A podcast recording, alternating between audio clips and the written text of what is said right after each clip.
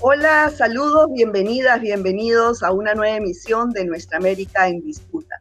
Mi nombre es Verónica Insausti y desde ya los invito a participar con sus preguntas y comentarios en este programa que va en vivo eh, y simultáneo a través de la señal de Telesur y Nuestra América TV. Bueno, esta semana vamos a abordar un tema muy crítico en este momento en toda la región y es cómo los migrantes están siendo perseguidos prácticamente, como muchos gobiernos de la región, eh, como Perú, por ejemplo, Brasil, Chile, han militarizado sus fronteras y exponen a los migrantes a salir por trochas, a, arriesgar sus vidas. Eh, y bueno, esto es totalmente contradictorio pues con lo que dice eh, la Carta de Derechos Fundamentales de los Migrantes de Naciones Unidas, ¿no? Entonces, eh, ¿qué están haciendo los organismos internacionales al respecto frente a estas actitudes de, eh, de, algunos gobiernos de militarizar sus fronteras? Por otro lado, también hemos visto cómo ha aumentado en la pandemia la xenofobia. en Perú, por ejemplo, la xenofobia contra los venezolanos ha crecido en tal magnitud que ya eh, linda pues con, con, la violencia extrema, ¿no? Entonces, eh, bueno, son dos temas muy importantes que vamos a abordar el día de hoy con el político y sociólogo Beto Adriansen. Él además es eh, candidato por Juntos por el Perú al Parlamento Andino, va con el número uno. Muchas gracias, Beto, por acompañarnos. A ti, Verónica, buenos días. ¿Cómo estás? ¿Qué tal? Muy bien, gracias por estar aquí. Bueno, para, para, empezar, yo quiero preguntarte, eh, ¿a qué crees que se deba el aumento de la xenofobia, no solamente en Perú, sino en toda la región? ¿Cuáles son las características y las causas principales? Digamos, son, son dos causas que quisiera diferenciarlas claramente, ¿no? Una para el caso peruano y sobre todo también, bueno, sobre todo para el caso peruano, ¿no? Eh, eh, somos un, Hay que tener en cuenta que somos un país que no está acostumbrado a ser un país de, inmigrantes. no, hemos tenido grandes flujos migratorios en nuestra historia republicana. Los únicos flujos más o menos significativos han sido los, los chinos y los japoneses en el siglo antepasado. Después uno tiene puñaditos de cosas de italianos, de, ¿no es cierto?, de, españoles, etcétera, ¿no? Y por lo tanto somos un país que desde ese punto de vista viva a espaldas de la, de la, de la, de la, de la, de la inmigración. La que hemos conocido es la, la, inmigración de la, de, la, de la sierra a la costa, pero después, desde el punto de vista internacional, no hemos tenido esa, esa, esa, experiencia cultural, política, social, como la ha tenido Argentina, con los italianos o los uruguayos, también, que hubo un momento que había más inmigrantes en Uruguay que uruguayos, o en Chile con el sur con los alemanes, o los venezolanos con los españoles. O con los peruanos, ¿no? Porque hay más de 3 millones de peruanos en Venezuela que emigraron a ese país en los años 80, en la época de Alan García, ¿no? Yo, yo, yo, yo tengo parientes venezolanos, primos hermanos venezolanos.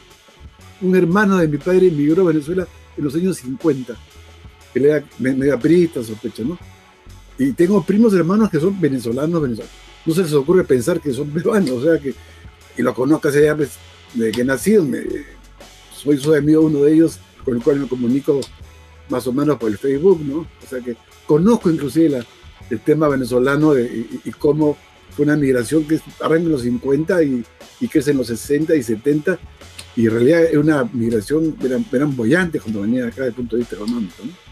Ahora, ¿tú crees que los, los políticos hayan influenciado un poco en ese sentir xenofóbico de, una gran parte de ciudadanos? No sé, a eso voy. Entonces, el, otro problema es que como no hemos tenido esa, experiencia, ahora tenemos una experiencia inédita, ¿no?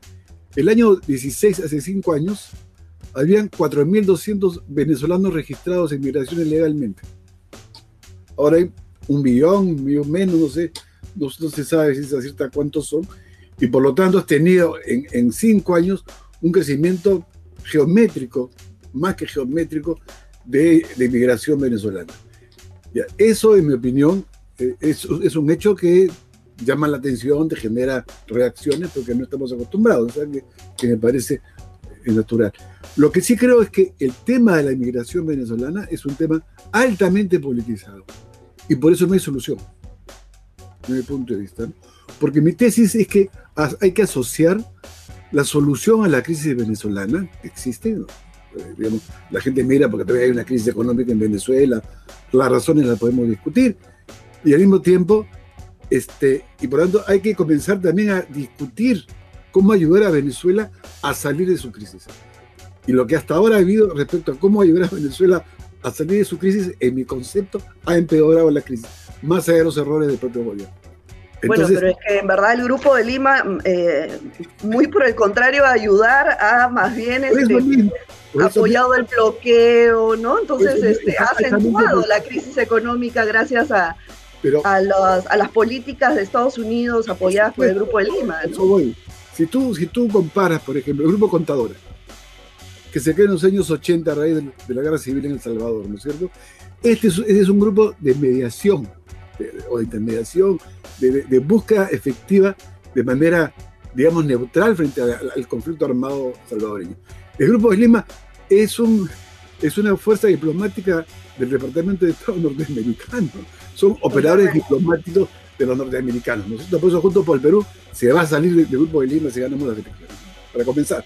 O sea, porque ese mecanismo, más allá del debate de si Baur es un dictador o no, esa forma de tratar un problema, que además que es inédita, porque ni siquiera con la revolución cubana se han atrevido los norteamericanos a crear un, gobierno paralelo. Tú te das cuenta ya el grado de, intervención exageradamente extranjera en Venezuela. Eh, eh, y por lo tanto, esa es una primera cosa que hay que hacer, hay que despolitizar el problema venezolano porque tiene que ver con los migrantes. Y, no solo, bueno, no solamente los migrantes venezolanos, ¿no? Están los haitianos, los de República Dominicana, los cubanos, en fin, ahora en Centroamérica, eh, luego del huracán, también están migrando muchísimos, pero en fin, ¿cuál es la política que dicta las Naciones Unidas y que los, los gobiernos de nuestra región no están cumpliendo? acá, para comenzar, no hay política migratoria desde el punto de vista del Estado, ¿no? Te lo demuestra que habiendo 3 millones o más de peruanos fuera, no hay una política respecto inclusive a ellos que, aportan al año 3 mil millones de dólares. El Estado no tiene política migratoria, tanto para los peruanos de afuera como para los que quieren venir. Y además no tiene una política de fronteras, en realidad basada, en mi opinión, en integraciones binacionales, ¿no? Entonces, ese es el problema que hay que entender que que, somos un país que no tiene política y además, eh, eh, y como está politizado, cada país tiene su propia política. por ejemplo, la comunidad andina te hubiese permitido, desde mi punto de vista, el marco adecuado para llegar a estrategias de cómo tratar el tema de la migración venezolana. ¿No es cierto? Porque están afectados quiénes? Colombia, que Colombia es un caso aparte porque antes Colombia era el que exportaba colombianos a Venezuela, ¿no es cierto? Eran 3 millones o más que vivían en Venezuela como consecuencia del conflicto armado. Ahora puede ser al Y, hasta, no, hasta ahora sí, en más de 3 millones de colombianos en Venezuela. Entonces, sí, el otro tema es Ecuador, que hace, unos años cuando yo vivía en Ecuador, el año 2005 y el año 2008, eran los colombianos el problema, ¿no es cierto? Y también, y después viene Perú, somos los tres países que más sienten el impacto de la migración. Los tres estamos en la comunidad andina. La pregunta es qué cosa ha hecho la comunidad andina cuando puede hacer un plan regional. No ha hecho nada, ¿no es cierto? Cada país... la comunidad andina de verdad que es un saludo a la bandera, ¿no? Ahora tú que vas a, postular al Parlamento andino, o sea, ¿qué se puede hacer en verdad para reactivarla? Yo, yo tenemos... Y, y, después te responde eso. Y lo segundo, lo que se firma no se cumple. Hay un convenio que se llama el convenio de la Declaración de Quito, que se reúne en, noviembre del año, el año del 2018 de 12 países de, la región para tratar exclusivamente el tema de la migración venezolana. Entonces, la necesidad de planes regionales, la necesidad de, los documentos, ninguno se ha cumplido. Y todo tiene que ver con la politización que existe sobre Venezuela, esta especie de obsesión, digamos. Yo planteo que hay que desmadurizar las relaciones eh, con, Venezuela y darle otro sentido. O sea, porque si tú no solucionas el problema venezolano, la migración va a seguir. Esa es, mi opinión. bueno, hoy en día, según Naciones Unidas, hay 5 millones de venezolanos que han salido, han salido a diferentes países de la región y otros continentes. Ahora, eh, si como tú dices, ningún gobierno tiene una política clara frente a esta eh, crisis humanitaria y vemos la semana pasada como por ejemplo han baleado a un repartidor de pizzas, el, mismo cliente, porque simplemente era venezolano. O sea, hemos llegado a ese nivel de violencia que linda con, con la delincuencia, ¿no? Y, esa postura de silencio, de, no hacer nada por parte de los gobiernos, eh, no puede reventar en algún momento en un, en un, estallido social. Pero por supuesto, yo creo que alguien está promoviendo la xenofobia, ¿no? Hace una semana sacó el, el Canal 4 un, especial en su programa dominical, donde dejaba entender que todo este tema de los venezolanos, este chico que lo tiran del puente, por ejemplo, en Colombia, ¿no es cierto? Que, que supuestamente una venganza porque aquí había un conflicto entre las bandas peruanas y las bandas venezolanas, era mentira. Y cómo habían sacado videos de otros países en otro momento para armar una especie de, muñeco sobre un enfrentamiento de, bandas eh, delincuenciales. ¿no? Por supuesto que alguien está creando un ambiente de xenofobia, sobre todo en mi opinión la derecha, ¿no? La derecha está creando hace tiempo. claro, ¿no? Y, por ejemplo hemos visto a este candidato a la presidencia peruana, López Aliaga, que con, un mensaje de odio contra los migrantes, de verdad que es, eh, es de, de temer. Pero frente, frente a esto no hay, eh, no hay unos paradigmas de, los organismos internacionales de derechos humanos que obliguen a los gobiernos a cumplir. No hay, fíjate, yo te cuento un dato que es real. ¿eh? Yo cuando era parlamentario, eh, el Perú presentó el año 2014, creo que fue, un informe al Comité de Trabajadores Inmigrantes que queda en, en Suiza. Porque está obligado el Perú a presentar un informe, ¿no es cierto? El informe que presentó el, gobierno peruano, el Comité de Naciones Unidas hizo 54 observaciones, entre las cuales está la promoción de la xenofobia. Y eso fue cuando Resti era ministro del Interior. O sea que hay, hay, una. O sea, no es primera vez que las autoridades no solamente no saben qué hacer, lo único que saben hacer es, es, practicar la xenofobia, ¿no? Entonces, eh, eh, y además porque eh, no hay, o sea, como te digo, no hay política migratoria, o sea, no hay un concepto de política migratoria, o sea, no, no, no existe política migratoria. Eh, y, me parece porque hay una diplomacia que está orientada, en mi opinión, a, a que a los tratados de libre comercio, a una buena relación con Estados Unidos eh, eh, y el resto, de, el resto que, que, baila con su propio pañuelo. Tú has podido utilizar la comunidad para comprar la vacuna, porque existe el convenio de Polito Ya una, alianza con Argentina y México para fabricar la vacuna y mejor nivel de autonomía, ¿no es cierto? Aquí la diplomacia hay que cambiarla radicalmente desde mi punto de vista. O sea, ya uno mira pues como un exceso, como una, generación que ya, no existe, ¿no es cierto?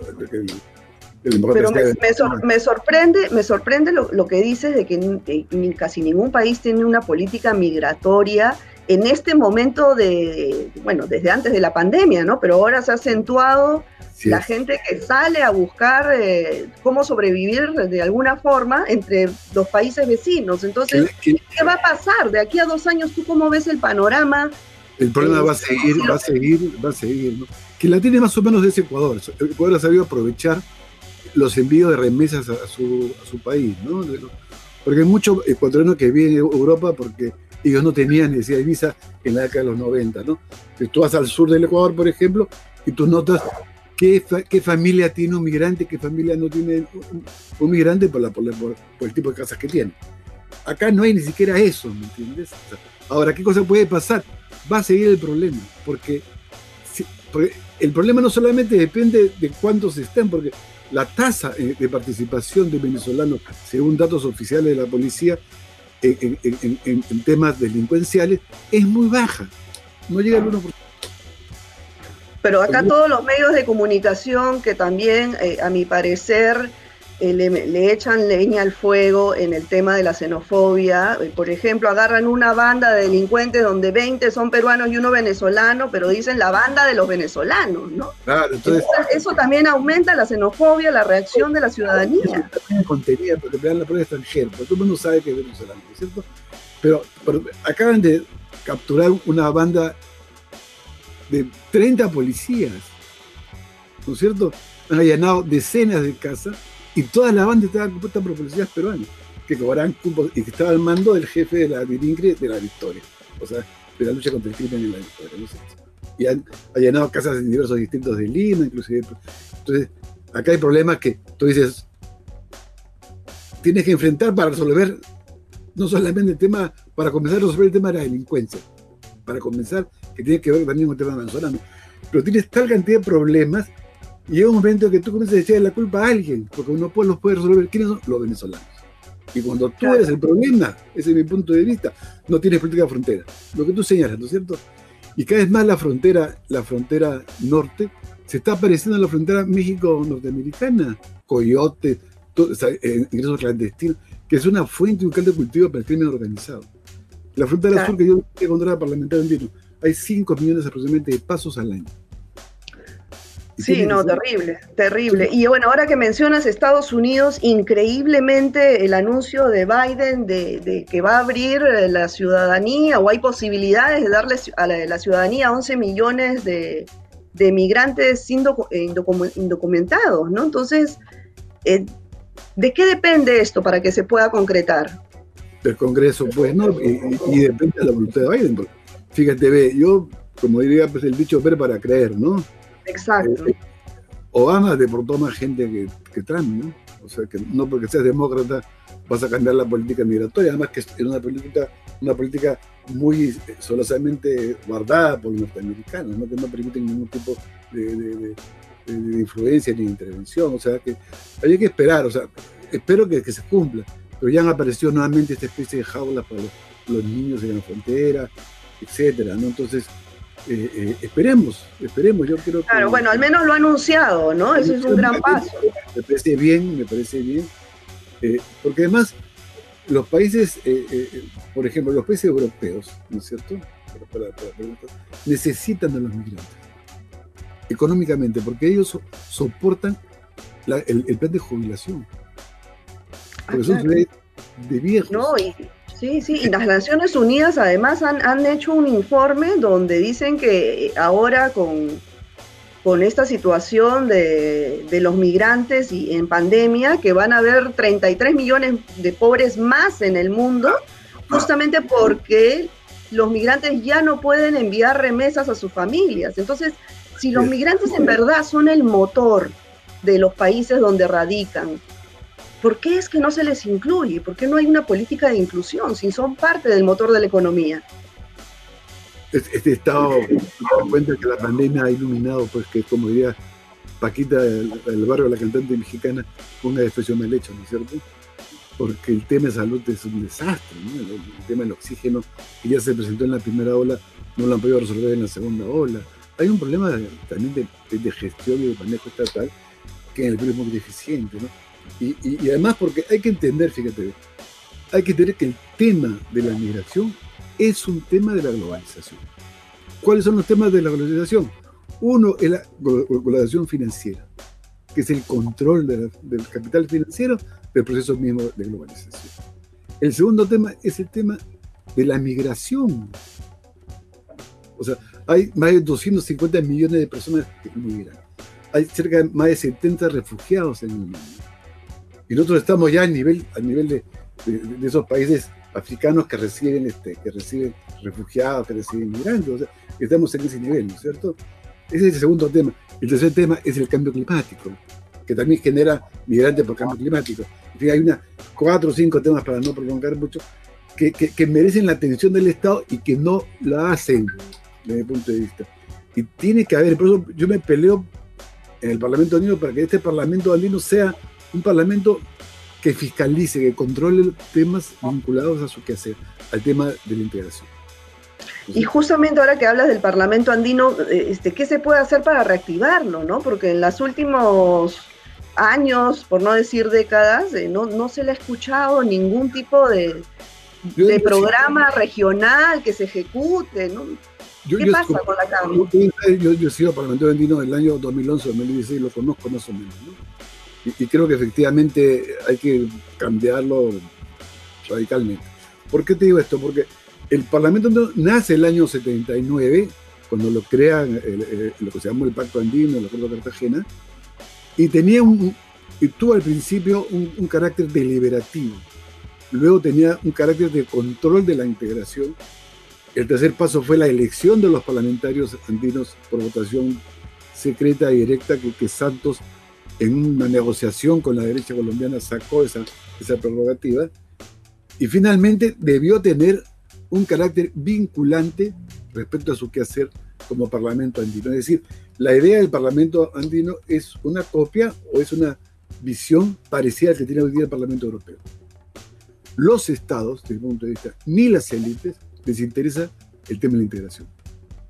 ¿Por qué? Porque tiene una relación, en mi opinión, eh, eh, sobre todo que sobredimensiona los, sus vínculos con Estados Unidos.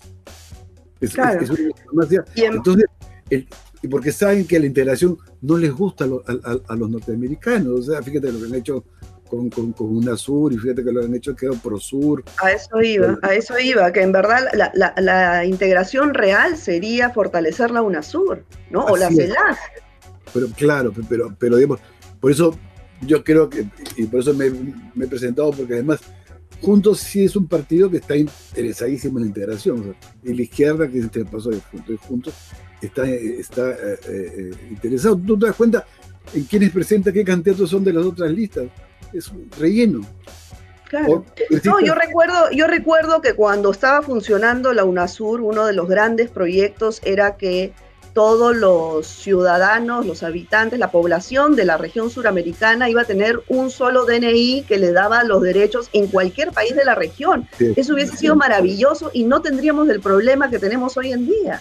Pero es que, ya, pero te das cuenta que, en mi opinión, la integración ha sido secuestrada por las élites.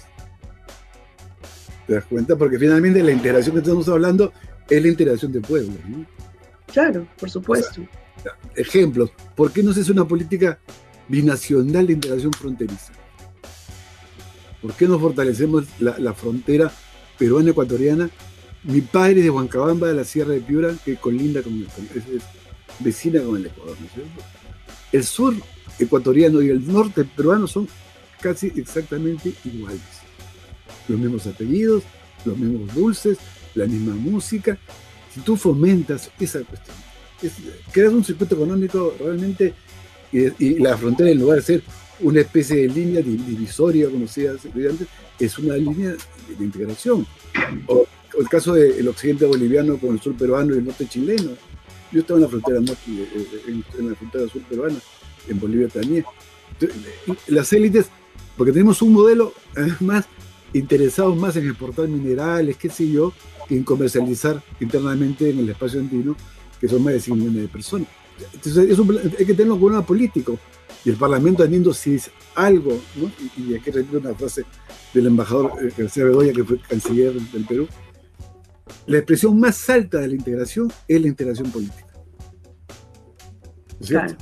Y, entonces, y por lo tanto, la integración que hay que apostar debe ser una integración política pero eso es un trabajo muy complicado porque Eso es complicado, ¿no? Y si hemos visto que hasta ahora no se da y cómo estamos en este momento, eh, que depende en verdad de la presión del pueblo, ¿no? Pero tú te das, tú te das cuenta que Europa, que ha tenido dos guerras mundiales, 100 millones de habitantes o muertos, se, ha podido más o menos integrar, ¿no?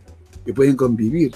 Acá hay un problema desde el punto de vista de las élites que siempre han mirado hacia Estados Unidos, ¿no?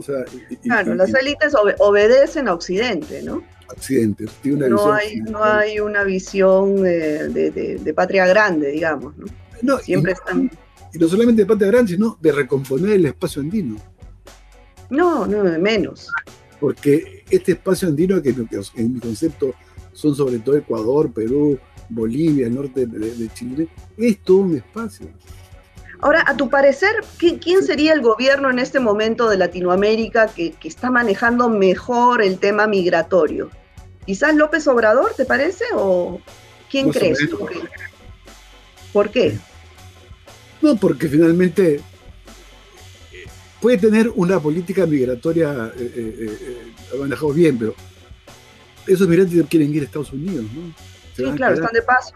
Hay ahorita 25 mil mm, este, peruanos, este, migrantes en, la frontera con México esperando que les den su, visa de asilados.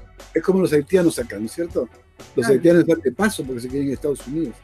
Son los mismos haitianos que hace años vinieron luego del terremoto, pasaron la frontera, se fueron por Madre de Dios, porque Brasil les daba mucha ayuda a los, a los, a los haitianos, ¿no?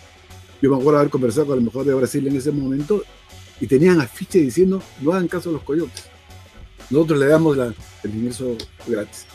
Y ahora que están en crisis, han vuelto, han regresado nuevamente por el Perú para irse al Ecuador y el Ecuador se van a ir a Estados Unidos. Entonces son migraciones de paso, pero hay migraciones que en mi opinión se van a quedar. La venezolana en parte es una de ellas. Ah, pero claro. acá, acá, acá dicen que en unos 10 años ya no va a ser Perú, sino Peruzuela. Ser, puede parte de la xenofobia, ¿no es cierto? O sea, eh, eh, eh, pero fíjate, en Santiago de Chile hay 200.000 peruanos, ¿no? Y, en Buenos Aires hay 300.000 peruanos, ¿no? O sea, no, no.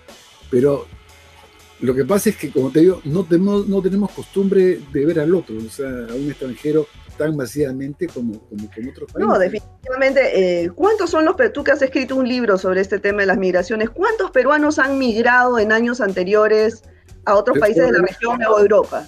Te voy a dar el dato, ya más o menos a grosso modo. En la década del 90, o sea, en la época de Fujimori, migraban en promedio anual 50.000 personas. El año 2000, cuando entramos ya al año de la democracia, esa curva de 50.000 descubres que el año 2002-2003 pasa a ser 100.000. Y el año 2007, 2008, 2009 pasa a ser más de 200.000.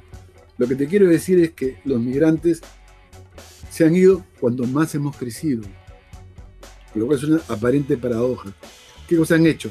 Han ahorrado su platita y a la primera se han ido. Yo calculo que eh, en estos años, el último dato lo tenía creo que el 16, 17, salen más de 100.000 y se quedan.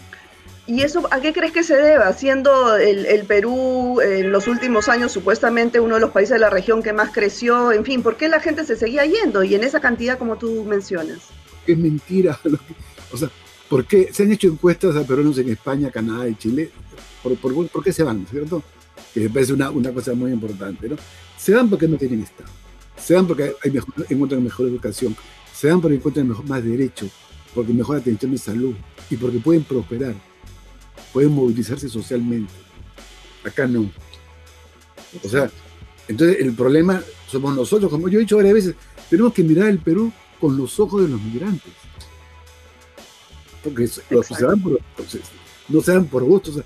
nadie mira porque le gusta. O sea, hay, hay gente, bueno, son una pequeña minoría, porque migrar yo he ido a las vías miserias donde viven los peruanos y francamente, en mi opinión, es terrible. O sea, una vez entré a una de noche, no entraba la policía.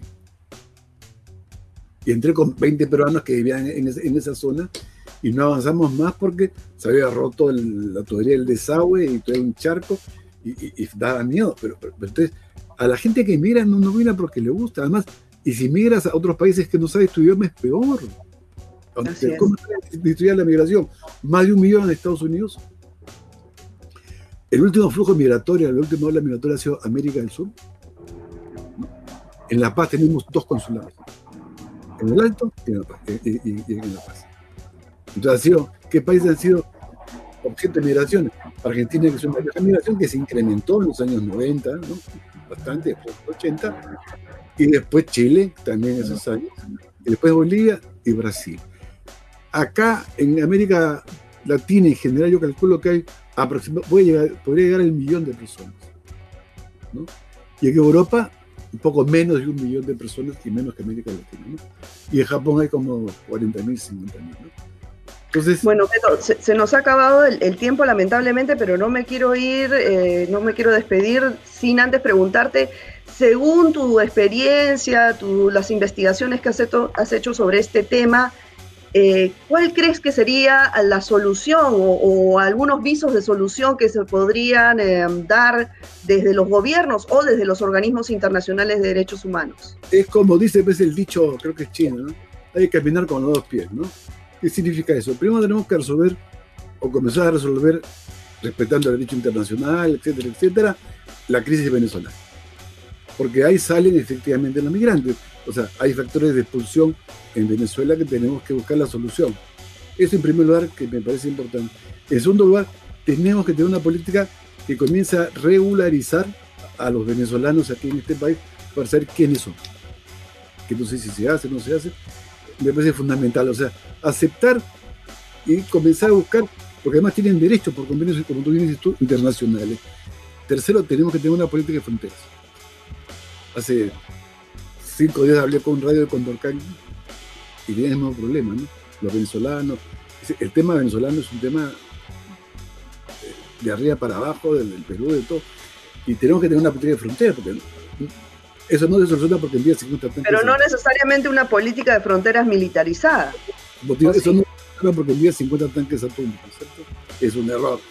¿O no? O, cuál, cuál, tendría que ser la política de fronteras? Son políticas de, de, de corto, mediano y largo plazo. Porque tienes que tener fronteras seguras es de, un proceso. Pero ahora tienes que en primer lugar regularizar a los venezolanos. Además te conviene porque ahí puede haber gente que, tengan técnicos y que puedan aportar mejor, ¿no es cierto? Ahora, requiere una política laboral de incorporación de venezolanos con sus derechos y también que proteja el salario de los peruanos, porque finalmente la migración venezolana ha generado una baja el salario porque hace trabajo más barato, como sucede en todo el mundo, ¿no es cierto? que requiere una política multisectorial. El drama de las mujeres eh, eh, eh, venezolanas es terrible. Yo trabajé en, mi época de parlamentario con las mujeres casadas con peruanos, que se casaban en el extranjero, venía acá y el tipo tenía otro matrimonio. Entonces hacían varias, varios casos de mujeres, o una la saqué en forma clandestina, porque el vínculo antes migratorio titulaba el matrimonio de la mujer y no el hijo.